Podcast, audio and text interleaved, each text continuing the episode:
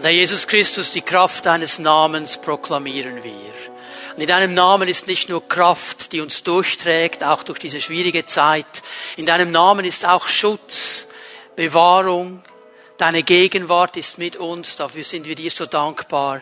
Und Herr, wir wollen uns ausrichten auf dich. Wir wollen uns aufrichten und ausrichten an dem, was du uns zu sagen hast. Und ich bitte dich, Herr, dass du jetzt in diesem Moment jede einzelne Person, die diesen Gottesdienst online anschaut, segnest. Dass du sie berührst, ihrem Herzen mit deiner Freude erfüllst, mit neuer Hoffnung.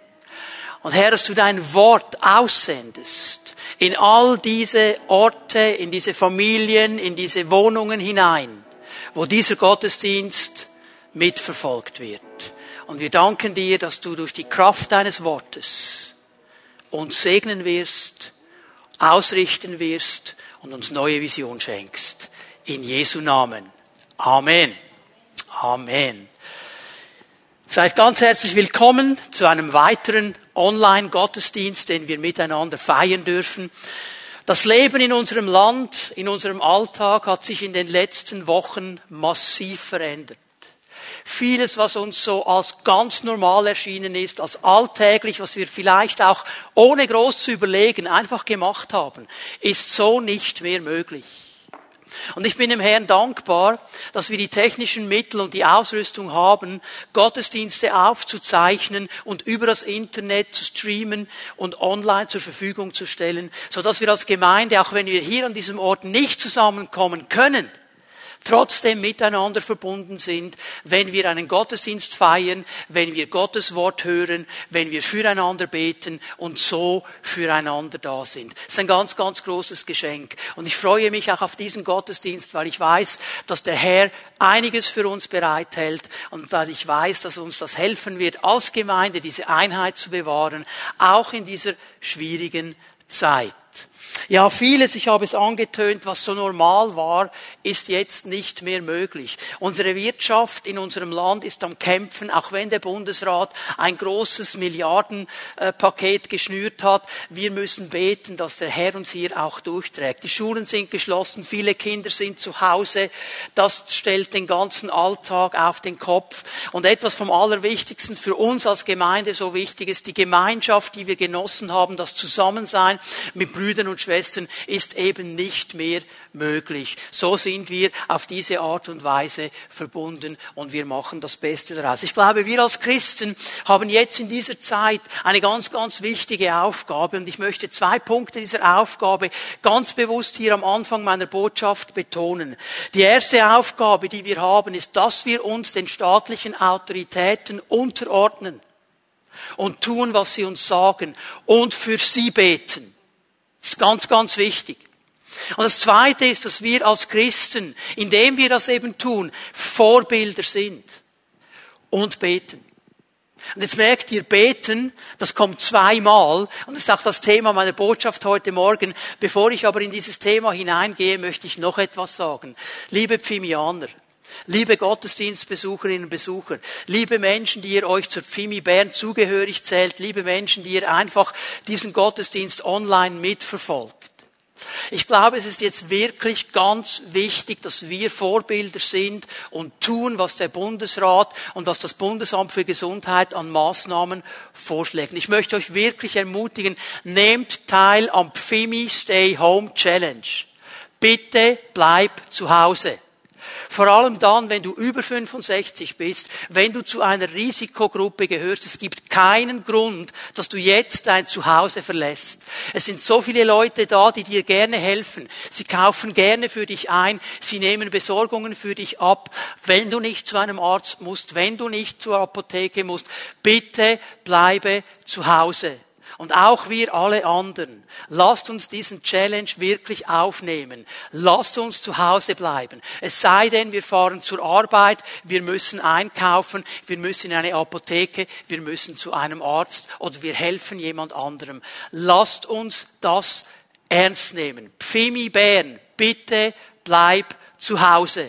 Denn so können wir beitragen, dass so schnell wie möglich diese Corona-Epidemie abflacht und Alltäglichkeit wieder einkehren kann. Und Leute, lasst uns eines nicht vergessen. Vielleicht bin ich ja ein großer Glaubensheld und ich habe das Gefühl, ich kann mir erlauben, was ich will. Aber meine Freiheit gibt mir nicht das Recht, jemand anderen zu gefährden.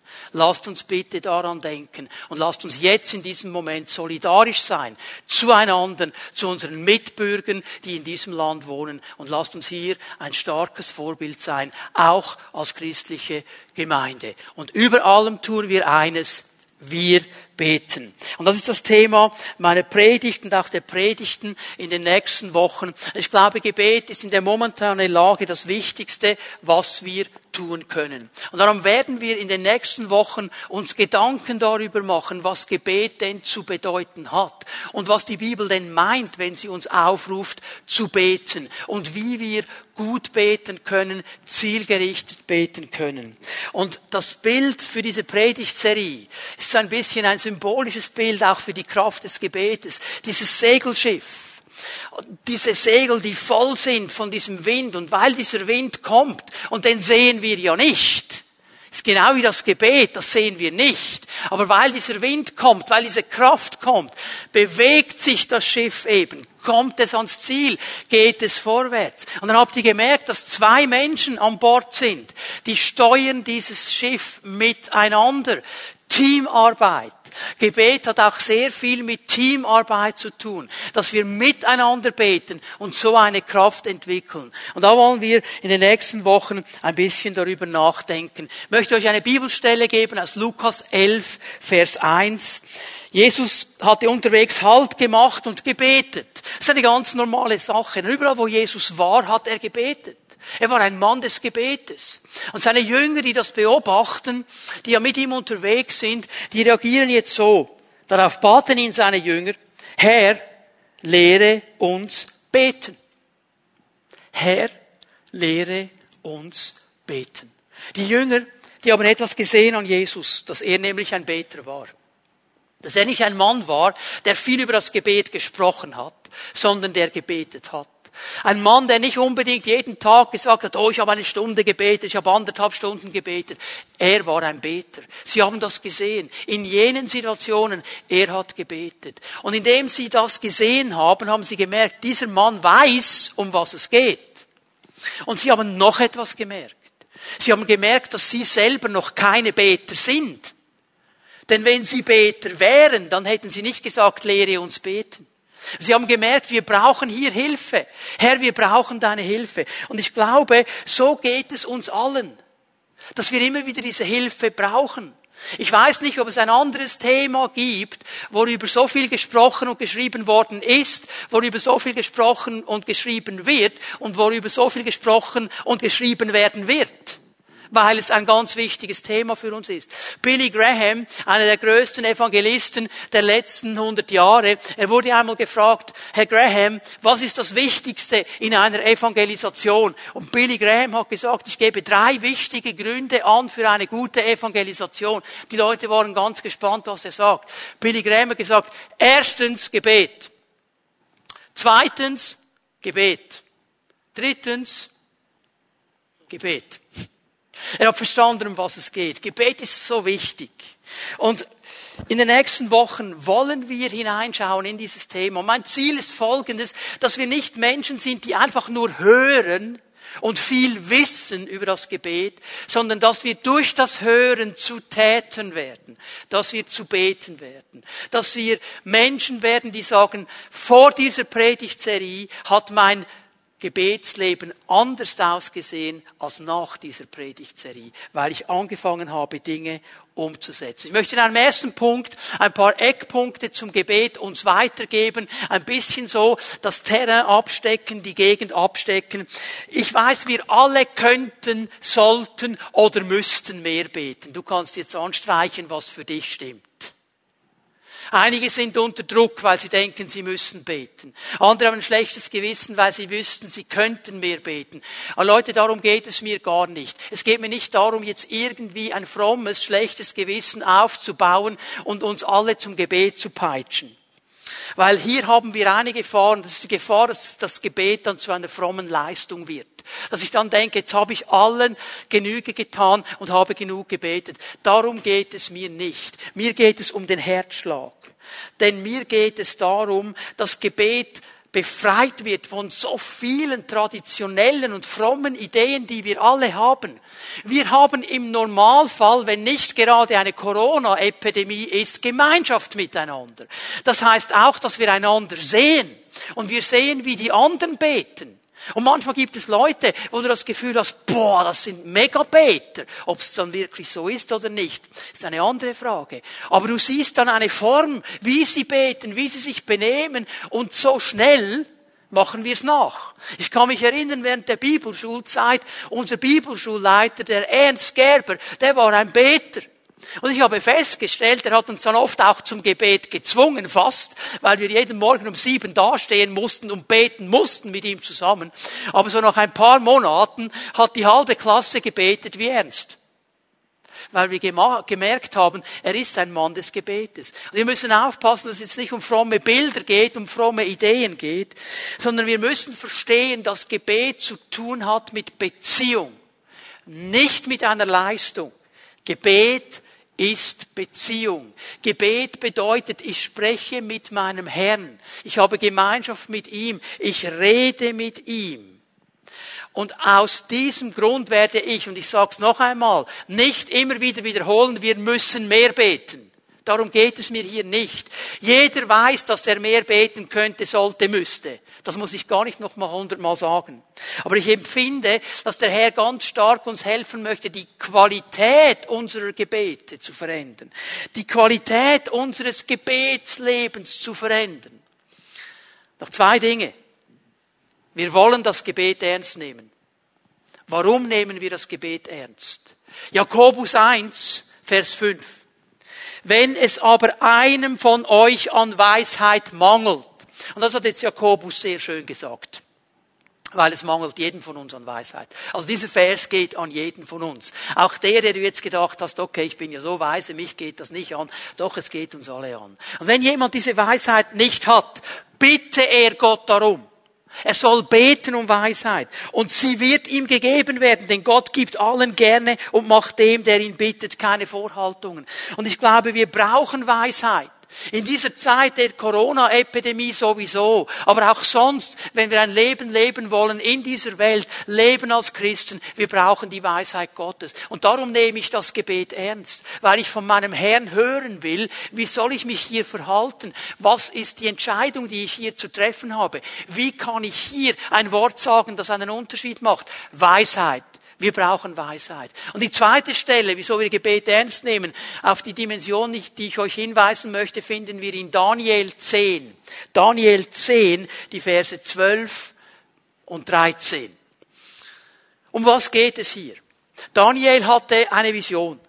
Er hatte Dinge gesehen von Gott, die ihm Angst gemacht haben, Dinge, die die Zukunft betreffen. Und er hat das nicht verstanden. Er konnte es nicht einordnen. Und jetzt fängt Daniel an zu beten. Und es geschieht lange überhaupt nichts. Und hier in Vers 12 ist er am, am Ufer eines Flusses und ein e-, Engel begegnet ihm. Und jetzt lesen wir das mal in Vers 12.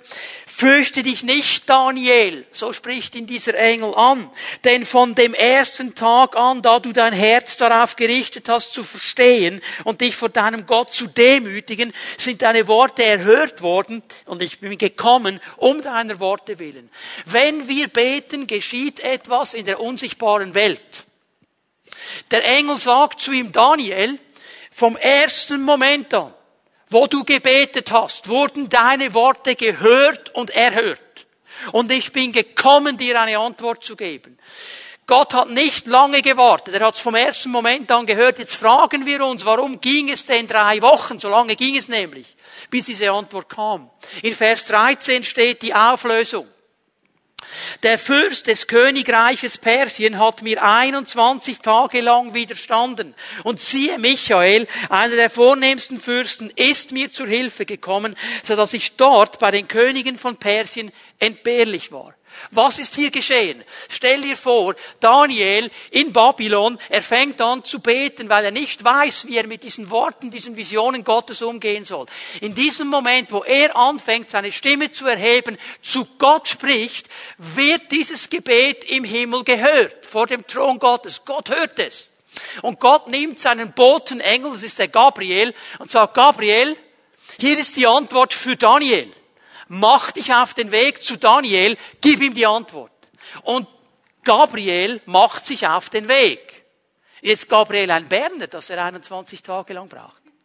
Nein, was ist geschehen? Er kam nicht durch in der unsichtbaren Welt, weil dieser Fürst des Königreichs Persiens, das ist nicht ein menschlicher Fürst, das ist ein dämonisches Wesen, eine dämonische Macht, eine dämonische Kraft, die Gabriel widerstanden ist, die ihn nicht durchließ. Und so war die Gebetserhörung 21 Tage lang blockiert. Und dann kam ein anderer Engel, der Michael, der Kampfengel, und er hat Gabriel den Rücken freigehalten, so dass Gabriel zu Daniel gehen konnte. Ich sehe hier etwas ganz Wichtiges. Gebet hat zu tun mit der unsichtbaren Welt. Wenn ich bete, wenn du betest, dann reden wir hinein und wirken hinein in die unsichtbare Welt. Und das hat auch mit geistlichem Kampf zu tun. Denn in der unsichtbaren Welt, da sind so viele Widerstände, die Gebet abhalten wollen, dass es wirksam wird. Daniel wartete 21 Tage. Ich möchte dich ermutigen, du musst nicht das Gefühl haben, Gott hat mich nicht gehört, wenn du keine Antwort bekommen hast. Gott hat dein Gebet gehört und die Antwort wird kommen. Aber da sind vielleicht geistliche Widerstände. Und ich möchte dich ermutigen, nimm das Gebet ernst. Nur schon wegen diesen beiden Dingen, dass wir Weisheit brauchen und dass ein geistlicher Kampf um uns herum tobt und da können wir durch die Waffe des Gebetes mit hineinwirken. Und das nächste, was ich euch sagen werde, und das tönt jetzt im Moment wie ein Widerspruch, nimm das Gebet nicht zu ernst. Was meine ich damit? Mach dir keinen Stress. Mach dir keinen Stress. Aus dem, was ich vorhin schon gesagt habe. Oh, ich muss und ich muss noch mehr. Ich möchte dir eine einfache Frage stellen. Musst du mit deinem Ehepartner reden? Oder möchtest du? Musst du mit deinen Kollegen reden oder möchtest du? Okay, vielleicht gibt es ein paar Kollegen, mit denen musst du. Aber hoffentlich nicht mit deinem Ehepartner. Ich will mit meinem Ehepartner reden. Und die Frage ist eine ganz einfache. Ist es für dich ein Müssen, mit Jesus zu reden oder ein Wollen? Ist es für dich ein Druck, mit ihm reden zu müssen oder ist es dir ein Bedürfnis, mit ihm Gemeinschaft zu haben, mit ihm zu reden? Viele Christen kommen unter Druck, weil sie das Wort Gottes einseitig und unausgeglichen lesen. Sie lesen durch die Briefe des Neuen Testamentes hindurch und das geht alles gut, bis sie irgendwo ankommen in 1. Thessalonicher 5 und dann lesen sie die Stelle von Paulus, betet ohne Unterlass. Bete ohne jemals aufzuhören. Ja Leute, was hat Paulus hier gemeint? Hat er wirklich gemeint, dass du jede Sekunde deines Lebens beten musst und wehe, du betest eine Sekunde nicht, dann bist du nicht mehr im Willen Gottes? Das ist nur frommer Druck. Was hat er gemeint?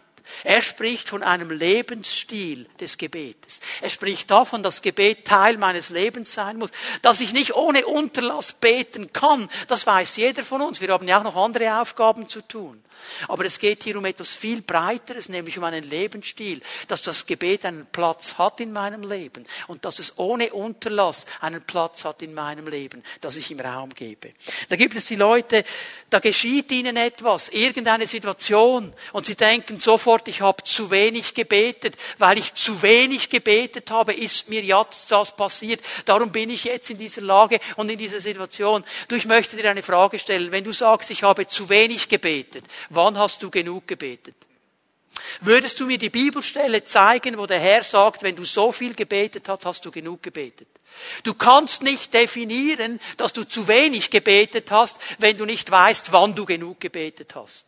Verstehen wir das? Lasst uns aus diesem Druck herauskommen und lasst uns aus diesem frommen Stress herauskommen und anfangen, dieses Gebetsleben mit dem Herrn zu pflegen, so wie jeder von uns kann, so wie er steht in seinem geistlichen Leben.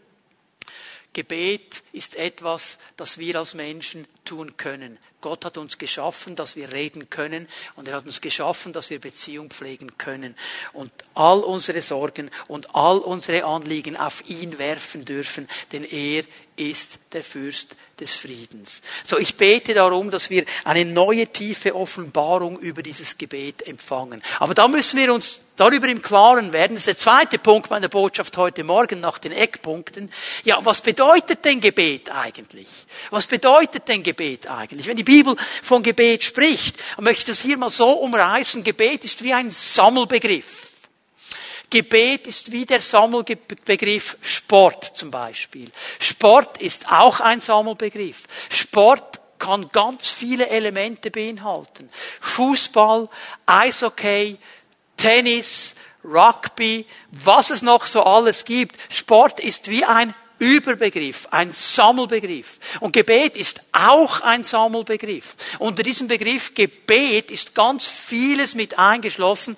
Und ich werde in den nächsten Botschaften ein bisschen über diese verschiedenen Arten des Gebetes auch sprechen und erklären, was es zu bedeuten hat und wie wir beten können in verschiedenen Situationen.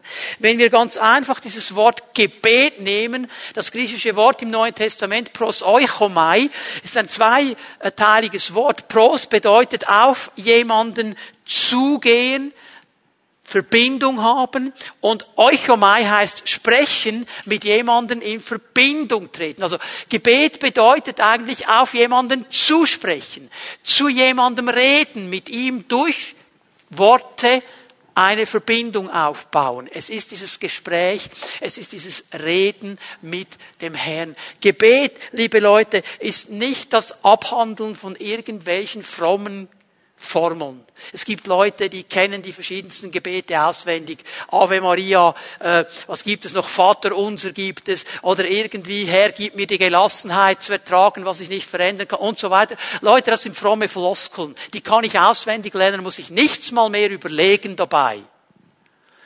Darum geht es mir nicht. Es geht mir um eine Beziehung, um eine Begegnung mit Gott. Dass ich mit ihm reden darf dass ich mit ihm reden darf, wie ich mit anderen Menschen auch rede. Es ist interessant, dass so viele Menschen in dem Moment, wo sie anfangen zu beten, ihre Sprache und ihre Stimme verändern. Plötzlich reden sie ganz anders. Oh Herr, es ist so schön, dass ich dich kennen darf.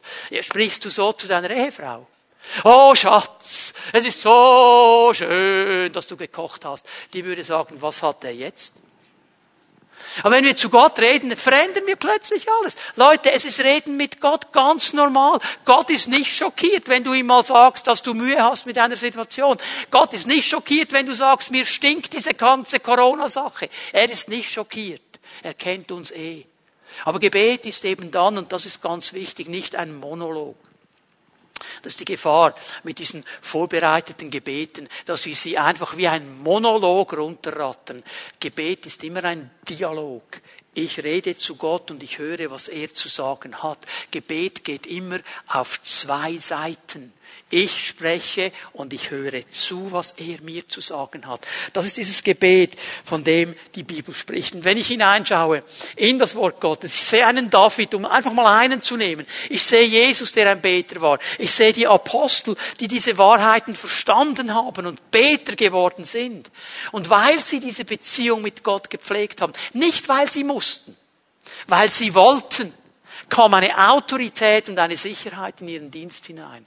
Jetzt bitte hör auf zu rechnen, oh, wenn ich zwei Stunden bete, habe ich mehr Autorität. Darum geht es gar nicht. Wir beten, wir verbringen Zeit mit dem Herrn, weil wir das wollen, weil uns seine Gemeinschaft wichtig und kostbar und teuer ist, weil wir mit ihm zusammen sein wollen. Ein Nebenprodukt ist, dass die Autorität unseres Dienstes wächst. Warum wächst die denn? Weil wir von ihm hören, weil wir seine Weisheit bekommen, weil wir mit seinen Augen sehen und die Dinge Dinge so anfangen zu tun, wie er es uns sagt. Darum wächst die Autorität. Aber bitte denk nicht, ich muss einfach nur mehr beten und dann wird alles gut. Gebet bedeutet Beziehung mit Gott. Und ich möchte mit euch ein bisschen hineingehen in diesen großen Bereich. Was gibt es denn für verschiedene Gebete? Bevor ich das tue, lass mich zwei Dinge noch erwähnen. Gebet hat die Kraft, alles zu verändern. Gebet hat die Kraft, alles zu verändern. Darum ist dieses Thema gerade jetzt in dieser Zeit so wichtig. Schau mal, die Mediziner, Die Wissenschaftler haben keine Lösung für diesen Coronavirus gefunden. Gott weiß alles, er kann alles. Ich bete jeden Tag, dass diese Wissenschaftler, dass diese Mediziner von Gott Weisheit bekommen. Gebet kann alles verändern. Gebet kann alles verändern. Aber, und jetzt bitte hör mir gut zu, Gebet, wir beten nicht, um Gott zu verändern. Gebet ist nicht so eine Art Polizeigriff, die wir bei Gott anwenden und würgen, bis er dann macht, was wir wollen. So denken viele Leute. Ich muss nur genug lange beten, dann macht er schon. Gebet verändert Umstände, aber nicht Gott. Weil Gott ist immer derselbe. Das ist wichtig für die Ausrichtung unseres Gebets. Gebet verändert Umstände. Ich möchte euch eine erste Art des Gebetes zeigen. Du kannst Matthäus 18 aufschlagen, Vers 19 und 20 eine bekannte Art des Gebetes, ich nenne es mal das Gebet der Übereinstimmung. Gebet der Übereinstimmung. Jesus spricht hier zu seinen Jüngern und sagt ihnen Folgendes. Ich sage euch, wenn zwei von euch hier auf der Erde darin eins werden, um etwas zu bitten, was immer es auch sei, dann wird es ihnen von meinem Vater im Himmel gegeben werden. Denn nur zwei oder drei in meinem Namen versammelt sind, da bin ich in ihrer Mitte. So eine erste Art des Gebetes ist das Gebet der Übereinstimmung. Und es ist vielleicht eine der stärksten Verheißungen, die wir hier finden im Wort Gottes überhaupt im Bezug auf das Gebet.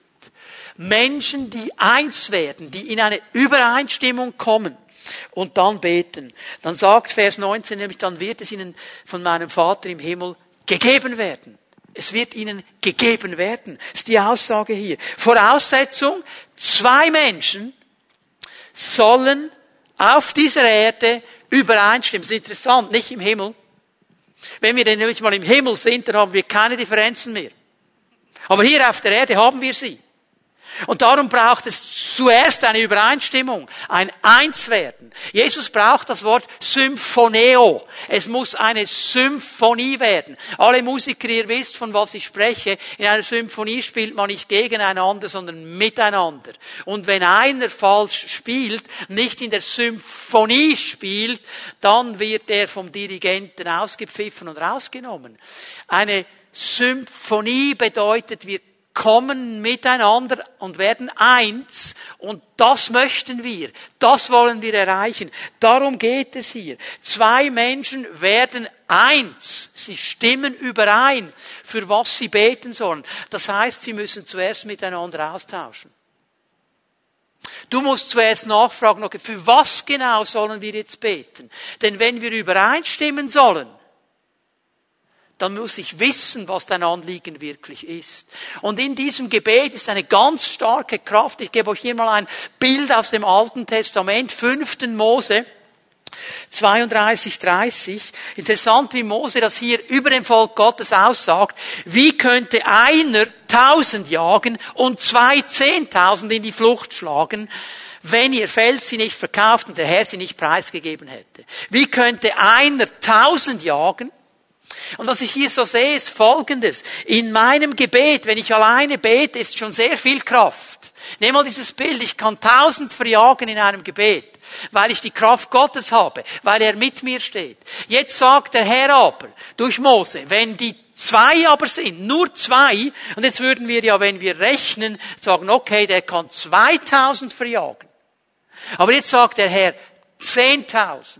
Das heißt für mich Folgendes, eine Übereinstimmung, eine Einheit verdoppelt nicht einfach, sie potenziert. Nicht nur Verdoppelung, Potenzierung. Einer verjagt tausend, zwei, die übereinstimmen und miteinander kämpfen, verjagen zehntausend. Es ist wie ein Bild auf die Kraft dieses Gebetes. Und ich denke manchmal, liebe Ehepaare, Hört auf zu jammern. Fangt an, in Übereinstimmung zu beten. Ihr habt eine absolute Kraft. Wir wissen nicht, was wir mit unserem Teenager machen sollen. Betet in Übereinstimmung, dass der Herr sein Herz berührt. Ihr seid viel stärker im Gebet als alles, was auf euch zukommt. Der Inhalt des Gebetes, interessant, was der Herr sagt, was immer es auch sei was immer es auch sei. Und es scheint jetzt so, dass diesem Gebet hier keine Grenzen gesetzt sind. Es sind keine Grenzen gesetzt. Wenn sie übereinstimmen, wenn sie übereinkommen, was immer es auch sei. Ich werde es tun. Was sollen sie tun? Sie sollen bitten. Sie sollen bitten. Und dieses Wort hier bedeutet mit Dringlichkeit noch etwas fragen, mit einem drängelnden Verlangen vor den Herrn kommen, mit einem Anliegen. Matthäus 7, Vers 7, diese bekannte Aussage von Jesus aus der Bergpredigt, bittet und es wird euch gegeben. Sucht und ihr werdet finden. Klopft an und es wird euch geöffnet. Und jetzt müssen wir hier eines verstehen, in der griechischen Sprache, in der das aufgeschrieben ist, das Präsens in der griechischen Sprache hat eine interessante Bedeutung, nicht wie bei uns im Deutsch, sondern das Präsens im Griechischen, so wie es hier gesprochen ist, bedeutet eine fortlaufende Handlung. Also eigentlich müsste man hier wörtlich übersetzen, bittet und hört nicht auf zu bitten und bittet immer wieder und bittet immer wieder und bittet immer wieder. Sucht und hört nicht auf zu suchen und sucht weiter und sucht und sucht und sucht. Und klopft an und hört nicht auf zu klopfen. Klopft, klopft, klopft. Okay, verstehen wir? Es ist eine andauernde Handlung. Und der Herr sagt, es wird geöffnet, ihr werdet finden, ihr werdet erhört werden. Das ist dieses Gebet. Also nicht einfach einmal und dann ist die Sache gegessen, sondern in der Übereinstimmung bleiben, dranbleiben. Und biblisches Bitten, dass wir das einfach hier schon klar haben, bedeutet im Willen Gottes zu bitten. Das ist vielleicht die einzige Einschränkung zu diesem Gebet, wenn ich sage, alles wird erfüllt werden. Denn wenn ich ein Mensch der Bibel bin, dann werde ich nur auf da, um das bitten, was die Grundlage des Wortes Gottes mir auch vorgibt. Dann werde ich nicht meinen Egoismus in ein Gebet verpacken, dann werde ich nicht meine Wünsche in ein Gebet verpacken, dann werde ich suchen, Herr, was möchtest du? Was möchtest du? Und dann werde ich in diese Linie hineinbeten. Diese Gebetsaktion 13, 15, die ihr hoffentlich alle mitbekommen habt, sie geht genau in diese Richtung. Sie will genau das umsetzen. Wir sind zwar nicht physisch zusammen, weil wir uns nicht treffen können, aber wenn wir wissen, jeden Tag um 13.15 Uhr treffen sich Pfimianer in der ganzen Region, um eine Viertelstunde zu beten, in Übereinstimmung. Und Leute, darum haben wir euch Gebetsanliegen kommuniziert, nicht um zu bevormunden, nicht um zu sagen, jetzt müssen alle so, um in diese Übereinstimmung zu kommen, so dass wir sagen, wir beten alle für dasselbe. Wir sind in einer Übereinstimmung und dann wird etwas Gewaltiges geschehen können. Wir können nicht an einem Ort zusammenkommen, aber wir können zur gleichen Zeit in Übereinstimmung beten. Leute, was ist das für eine Kraft? Wenn wir das anfangen umzusetzen. Darum diese Gebetsaktion. Familien, die zusammenkommen können, die erleben dann das auch schon physisch, weil sie in einer Wohnung drin sind. Ehepaare, die zusammenkommen können, die erleben das auch physisch. WGs erleben es dann auch physisch, wenn alle mitnehmen. Okay, die Singles, das ist so ein Thema, möchte ich dir mal einen neuen Approach zu dieser Bibelstelle bringen. Wenn du da bist und wenn der Vater da ist und wenn Jesus da ist und wenn der Heilige Geist da ist, dann bist du auch nicht alleine und du kannst auch in Übereinstimmung beten. Schau dir mal das so an. Wenn du sagst, boah, ich brauche aber noch etwas. Hast du mal darüber nachgedacht, mit einem anderen Single aus deiner Basisgruppe zum Beispiel zu sagen, hey, jeden Tag, Viertel nach eins, wir schalten FaceTime ein, wir schalten Skype ein, wir verbinden uns über Internet, du siehst mich, ich sehe dich, wir sind nicht am selben Ort, aber wir beten eine Viertelstunde lang volle Kanne. Leute, ihr dürfen kreativ werden in dieser Zeit, wo wir uns so nicht mehr treffen können, wie wir uns gewohnt sind. Aber lasst uns hier hineingehen. Warum diese beiden Anliegen? Eigentlich beten wir ja für Leiter. Ist ein biblisches Anliegen, 1. Timotheus 2. Ich will, dass ihr überall Hände erhebt und betet für die Menschen, die in Leiterschaft sind. In der staatlichen Autorität, politischen Bereich, auch in der Gemeinde, dass wir beten für Leiter, dass sie gute und richtige Entscheidungen treffen. Und dann natürlich das Gebet für unsere Nation. 2. Chronika 7,14. Schau mal, was hier die Verheißung ist. Mein Volk, über dem mein Name ausgerufen ist, wenn es sich demütigt und sie beten und sie suchen mein Angesicht und sie kehren um vor ihren bösen Wegen, so will ich es vom Himmel her hören, ihre Sünden vergeben und ihr Land heilen. Leute, was wir brauchen, ist, dass der Herr unser Land heilt dass dieser Virus gestoppt wird. Darum beten wir. Und wenn wir das in Übereinstimmung tun, was für eine Kraft. Darum beten wir jeden Tag, 13.15 Uhr. Ich freue mich, wenn du ab morgen auch dabei bist. Ich gebe euch noch ganz schnell eine nächste Gebetsart und dann schließen wir den Gottesdienst ab. Binden und lösen. Binden und lösen. Vers 18 in Matthäus 18. Einfach einen Vers nach oben gehen. Und ich sage euch, alles, was ihr auf der Erde binden werdet, wird im Himmel gebunden sein. Alles, was ihr auf der Erde lösen werdet, wird im Himmel gelöst sein. Das Gebet des Bindens und Lösens. Um was geht es hier? Für uns vielleicht nicht im ersten Moment gleich ganz klar. Für die Leute, die Jesus zugehört haben, die in einem jüdischen Umfeld aufgewachsen sind, sie wussten ganz genau, was Jesus hier anspricht, wenn er von Binden und Lösen sprach. Denn es geht hier um einen rabbinischen Hintergrund. Die Rabbinen Rabbinen würden da sagen, die Pfarrer und die Gemeindeleiter der damaligen Zeit, die kannten dieses Konzept des Bindens und des Lösens und dann ging es um Verbieten und Erlauben. Also binden und lösen bedeutet mal ganz grundsätzlich etwas verbieten und etwas erlauben. Und wichtig ist, dass wir jetzt hineinschauen in den Dienst von Jesus. Wie hat er denn diese beiden Begriffe gebraucht? Wie hat er denn dieses Gebet des Bindens und des Lösens gebraucht? Weil er ist der Beter, er ist der, zu dem wir sagen, Herr, lehre uns beten. Also schauen wir mal hin. Und ich nehme euch hinein in Matthäus 12, Vers 29. Und hier sagt Jesus etwas ganz Wichtiges. Wie kann jemand in das Haus eines Starken eindringen und ihm seinen Besitz rauben, wenn er den Starken nicht vorher fesselt oder eben bindet? Genau dasselbe Wort. Wie kann das geschehen? Und auch hier spricht er über eine geistliche Dimension, über eine unsichtbare Welt. Wir in einer Welt leben, die unter der Herrschaft des Fürsten dieser Welt ist. Nicht unter der Herrschaft und unter den Wertmaßstäben Gottes. Da sind Widerstände da, die versuchen, das zurückzuhalten, was der Herr eigentlich möchte. Und Jesus sagt, hier ist es wichtig, dass gebunden wird, dass verboten wird in der unsichtbaren Welt, dass Autorität genommen wird.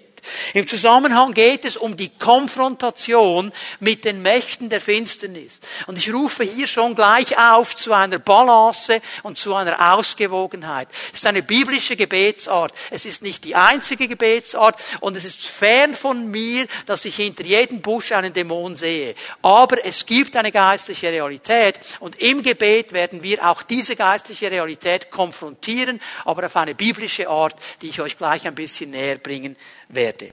Der Fürst dieser Welt, Jesus sagt das über den Feind Gottes, er ist der Fürst dieser Welt, er ist der, der das Denk- und das Wertsystem unserer Welt prägt.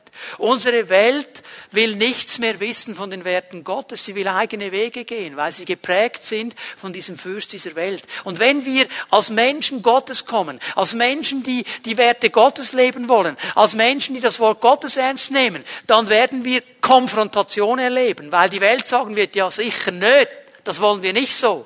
Konfrontation. Und da haben wir ein Gebet. Und wir beten genau so, wie Jesus es gelernt hat zu beten. Also jetzt so die Militanten, die haben sich schon zurechtgelegt, wie sie losgehen und binden und lösen. Jetzt sage ich dir ganz einfach, wie du dieses Gebet beten kannst, so wie Jesus es gelernt hat. Dein Reich komme, dein Wille geschehe. Wenn ich nämlich so bete, verbiete ich alles, was nicht Reich Gottes und nicht Willen Gottes ist, und ich löse alles oder ich erlaube alles, was Reich Gottes ist und Wille Gottes ist. Das hat Jesus hier schon angetönt. Im Vater unser. Das Binden ist ein autoritatives Hineinsprechen des Willens Gottes in eine bestimmte Situation. Lukas 13, Vers 12. Ich gebe euch hier eine Bibelstelle. Jesus ist in einer Synagoge. Das ist eine Frau an diesem Sabbat. Diese Frau war krank, sie war gebeugt. Niemand hat sich um sie gekümmert. Jesus schaut sie an, Vers 12, bemerkt sie, rief sie zu sich, liebe Frau, sagt er, du bist frei von deinem Leiden. Eigentlich steht hier wörtlich im Griechischen, du bist gelöst von deinem Leiden. Ich löse dich von deinem Leiden. Hier hat Jesus gelöst. Und dann kommen dann die Frommen und sagen, da kannst du nicht, am Sabbat darf man nicht heilen und so weiter. Und Jesus erklärt dann ein bisschen weiter unten, diese Frau, Vers 16, diese Frau, die Satan volle 18 Jahre lang gebunden hat. Jetzt hat Jesus hat verstanden, diese Frau ist vom Fürsten dieser Welt gebunden.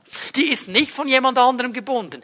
Der, das Problem ist der Fürst dieser Welt, der sie gebunden hat. Sie wurde von ihm gebunden. 18 Jahre lang. Diese Frau 18 Jahre gebunden und sie ist doch eine Tochter Abrahams, die sollte man am Sabbat nicht von ihren Fesseln lösen dürfen. Die darf ich nicht lösen, sagt ihr mir. So Jesus versteht hier lösen, dass etwas, was gebunden ist, freigesetzt wird. Wie hat er das getan? Durch ein autoritatives Wort des Gebetes. Sei gelöst, liebe Tochter. Sei gelöst. Das ist diese Art und Weise, wie wir beten dürfen. Durch das Wort Jesu geschieht etwas in der unsichtbaren Welt und diese Frau wird frei. So beim Gebet des Bindens und Lösens, da geht es um Abläufe in der unsichtbaren Welt. Und Jesus gibt uns hier eine interessante Zusage. Er sagt nämlich, was ihr auf Erden bindet oder was ihr auf Erden verbietet, wird im Himmel verboten sein. Was ihr auf Erden löst, was ihr erlaubt, wird im Himmel erlaubt sein, wird im Himmel gelöst sein. Mit anderen Worten sagt er hier, die ganze Autorität des Himmels steht hinter uns, wenn wir dieses Gebet sprechen. Der Himmel ist dabei, der Herr ist dabei, er hat uns diese Autorität gegeben. Ähm, kraftvolle Art des Gebetes, aber bitte hör mir jetzt gut zu, auch gefährlich weil wir brauchen hier Balance. Wir brauchen hier eine biblische Sicht, sonst haben wir falsche Bilder. Ich sage es dir klipp und klar, du kannst den Willen eines anderen Menschen nicht binden oder lösen. Das kann nur er.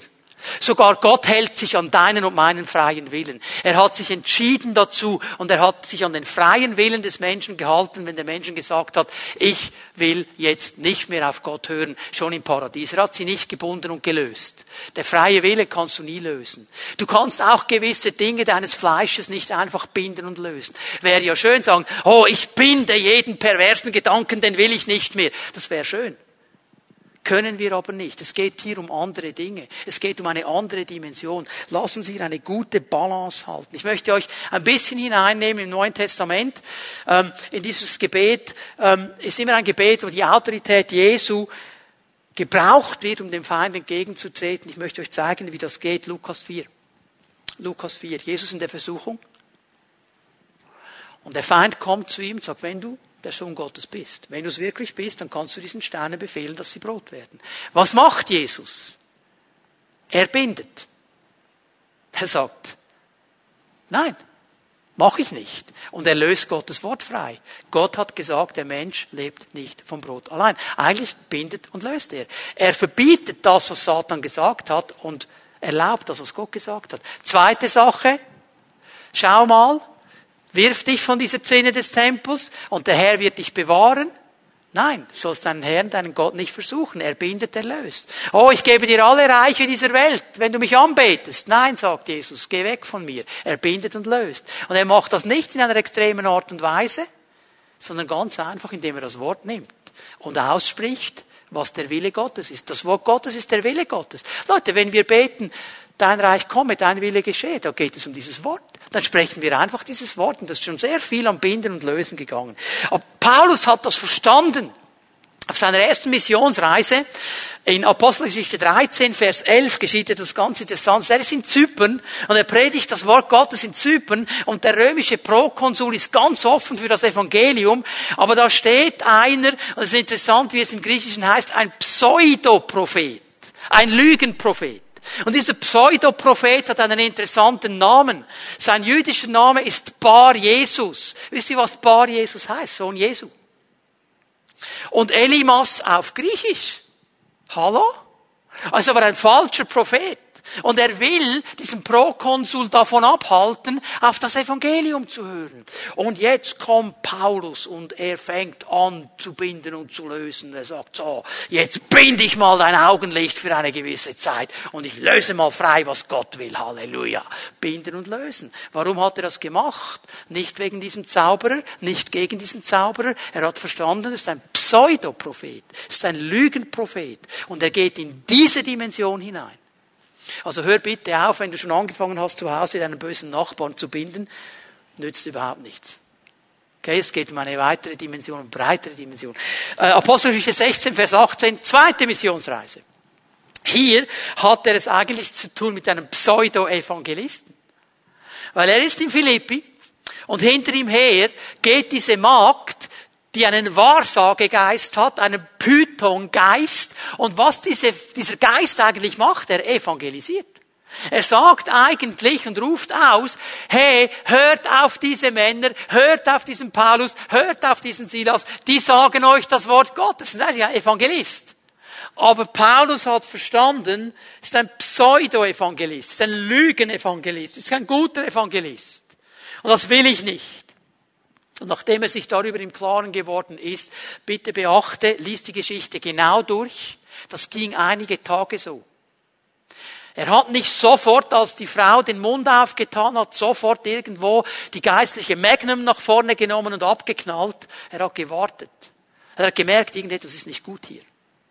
Irgendetwas stimmt nicht. Am zweiten Tag, er hat weiter überlegt, er hat weiter gebetet. Er hat innerlich gespürt, irgendetwas stimmt nicht. Und dann nach einer gewissen Zeit, als er sich darüber im Klaren war, um was es geht, hat er abgedrückt und gesagt, Stopp, halt, fahr aus und der Geist fährt aus. Was meine ich damit? Leute, das ist nicht ein Hobby für militante Christen. Das ist eine ganz ernstzunehmende Sache. Es ist ein starkes Gebet, ein kraftvolles Gebet, aber bitteschön, jetzt fang nicht an, alles zu binden, was sich binden lässt in deinen Augen, sondern sei sehr weise hier. Aber wenn der Herr dir die Freiheit gibt und wenn er dir die Autorität gibt und wenn er dir die Sicht gibt, dann fang an zu binden und zu lösen. Aber die Frage, die du dir stellen musst, wo hast du Autorität? Wo hast du Autorität? Wir haben nicht Autorität über die ganze Schweiz, über die ganze Welt. Wir haben Autorität über den Ort, wo Gott uns gesetzt hat. Wir haben Autorität in unseren Familien. Wir haben da Autorität, wo Gott sie uns gegeben hat. Lasst uns aufhören, in Autoritätsgebiete hineinzugehen und zu binden und zu lösen, die nicht unsere Autorität sind. Dann wäre es besser, in einem Gebet der Übereinstimmung zu beten, dass die Leute, die die Autorität haben, weise handeln und das Richtige tun. Müssen wir gut einordnen. So, zwei Dinge. Grundlage ist immer Gottes Wort. Was sagt mir Gottes Wort? Über was habe ich Autorität? Wo habe ich Autorität? Und das Zweite ist dann das, dass ich aussprechen darf, was dieses Wort Gottes sagt. Und in den Bereichen, wo ich Autorität habe, auch binden und lösen darf. Herr, lehre uns beten. Das war die Frage der Jünger. Das ist meine Frage. Und ich weiß, die Frage von vielen von uns. Und der Herr wird uns hineinnehmen in den nächsten Wochen in einen Lernkurs über Gebet. Und indem wir anfangen zu verstehen, dass es verschiedene Arten des Gebetes gibt, können wir abstecken. Wie kann ich mich richtig gut verhalten? Ich möchte noch einmal zum Abschluss dieser Botschaft den Gedanken des Sports aufnehmen. Gebet ist wie Sport ein Sammelbegriff. Warum schauen wir uns die verschiedenen Gebetsarten an? Wenn jemand Fußball spielt, dann kann er zwar schon in einer Eishockey-Ausrüstung auf den Rasen kommen, aber er ist völlig fehl am Platz. Wird nicht funktionieren. Und er wird auch nicht lange da sein. Du kannst auch versuchen, in der Leichtathletik-Ausrüstung aufs Eisfeld zu gehen. Wird dir auch nicht viel bringen. Jede Sportart hat ihr Gebiet. Diese Gebete, die decken verschiedene Gebiete ab. Und wenn ich weiß, wie ich in verschiedenen Situationen beten kann, dann habe ich einen guten Schritt getan zu einem lebendigen Gebetsleben. Bevor ich einen Segen ausspreche und für uns alle bete, möchte ich aber noch zu dir sprechen, wenn du diesen Gottesdienst verfolgt hast und du sagst, persönliche Beziehung mit Jesus, mit ihm reden, wie sollte das gehen? Weil du gemerkt hast, du hast keine persönliche Beziehung zu Jesus. Dann lade ich dich ein, dass du jetzt da, wo du bist, diesen Jesus Christus einlädst, dein Herr zu sein. Dass du ihn einlädst, dass er mit dir diese persönliche Beziehung beginnt. Die Bibel sagt in Johannes 1, Vers 12, so viele ihn aber aufnahmen das heißt, ihm Raum geben. Das heißt, ihm das Herz öffnen. Das heißt, ihm zu sagen, Herr, werde du mein Herr. Denen gab er und gibt er das Recht, Kinder Gottes zu sein. Das heißt, du wirst aufgenommen in eine Familie und eine Familie lebt von Beziehung. Das heißt, du wirst aufgenommen in ein Beziehungsfeld, wo du Jesus Christus persönlich kennen darfst. Und ich möchte dich ermutigen, jetzt in diesem Moment dieses Gebet zu sprechen. Und ich helfe dir, indem ich alle, die jetzt diesen Gottesdienst verfolgen, bitte für einen Moment ihre Augen zu schließen und mit mir dieses Gebet zu beten. Wenn es dein Anliegen ist, dann bete es ganz laut mit und Jesus wird dieses Gebet hören. Herr Jesus Christus, danke, dass wir dich persönlich kennen dürfen. Und ich möchte dir jetzt mein Herz öffnen. Und ich lade dich ein, Jesus Christus, dass du in mein Leben kommst, dass du mein persönlicher Herr bist. Ich möchte eine persönliche Beziehung mit dir leben. Und ich möchte lernen, mit dir zu reden. Ich möchte lernen, mit dir in einem Dialog zu stehen. Ich möchte lernen, von dir zu hören um mit dir in einem Austausch zu sein. Und ich danke dir, Jesus, dass du dieses mein Gebet gehört hast und dass du jetzt Raum in meinem Leben genommen hast und ich von diesem Tag an ein anderes Leben leben werde. In Jesu Namen. Amen. Und wenn du dieses Gebet gebetet hast, dann hat Jesus dieses Gebet gehört. Und du wirst von jetzt an ein ganz neues Leben leben. Liebe Gemeinde, Liebe Geschwister, die ihr Jesus schon lange kennt, auch wir sind nicht angekommen. Auch wir sind immer wieder Menschen, die Hilfe brauchen in unserem Gebet. Und dafür möchte ich jetzt beten. Während ich bete, werden sich die Lobpreiser bereit machen, damit wir noch einmal ein Lied der Anbetung zu Jesus singen dürfen und dann werden wir den Gottesdienst offiziell auch abschließen. Jesus Christus, ich danke dir für all diese Menschen, die mit uns verbunden sind in diesem Gottesdienst. Und ich danke dir, dass du jedem Einzelnen von ihnen jetzt begegnest. Herr, dass das, was du jedem Einzelnen gesagt hast, da, wo du jeden Einzelnen herausgefordert hast, da, wo du jedem Einzelnen vielleicht ein bestimmtes Ziel gegeben hast, dass du ihnen hilfst, dran zu bleiben. Dass von diesem Moment an ihr Gebetsleben anders aussehen wird, weil sie anfangen zu verstehen, um was es wirklich geht. So bitte ich dich, Geist Gottes, um ein starkes Wirken im Leben jeder einzelnen Person.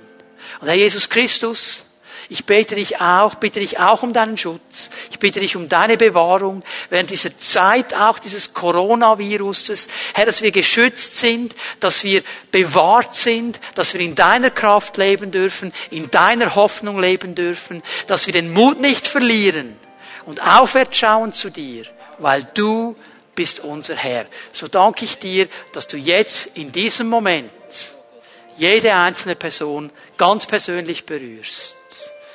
Gleich werden wir Jesus noch einmal anbeten. Ich möchte noch etwas sagen, bevor wir miteinander den Herrn preisen. Bleib zu Hause, wenn du nicht rausgehen musst und bleib gesund.